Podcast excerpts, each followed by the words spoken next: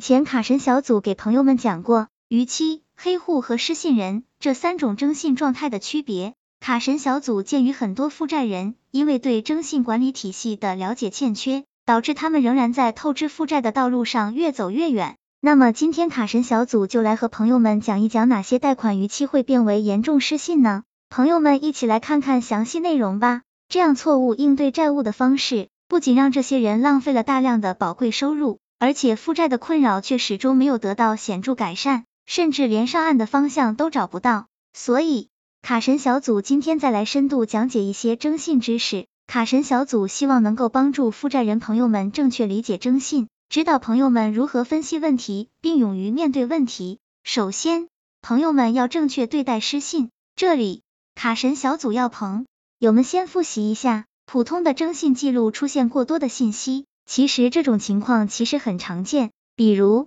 即便没有逾期，但如果申请网贷的次数较多，也会造成征信信息过多。就算没有成功借出钱，但只要提交过三次以上的小贷申请，绝大多数银行的内部后台系统就可以看见了。这里卡神小组不细讲征信信息过度查询或者进入征信黑名单这些常见的情况。卡神小组今天要重点给朋友们讲解的是征信最严重的一种状态。失信，虽然只要负债人自己提前正确应对了，几乎都不会成为失信人，但卡神小组还是要给朋友们普及一些专业知识，因为很多催款员经常混淆概念，故意用失信两个字，让不明真相的负债人盲目紧张。关于严重失信，如何判定？常规的失信虽然容易避免，但如果进一步上升到了严重失信的程度，其后果确实会对借款人的生活产生较大影响。那么，到底哪些情况下负债人会被判定为严重失信呢？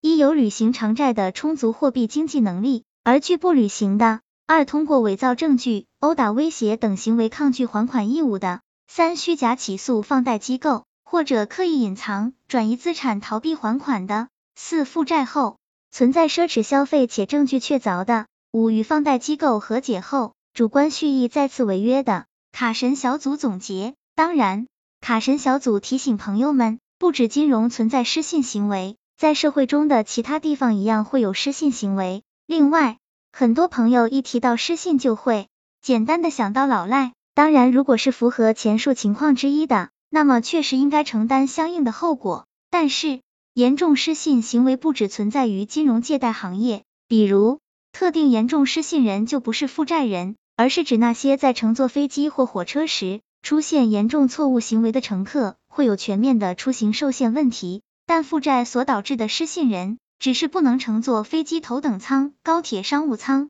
仅仅无法享受奢侈消费而已。在最后，卡神小组提醒朋友们，除了催款员混淆概念之外，网上也有很多虚假的信息，基本也都是讨债公司发的。关于这一点，卡神小组希望朋友们能够了解和注意，希望这个资料对朋友们有所帮助。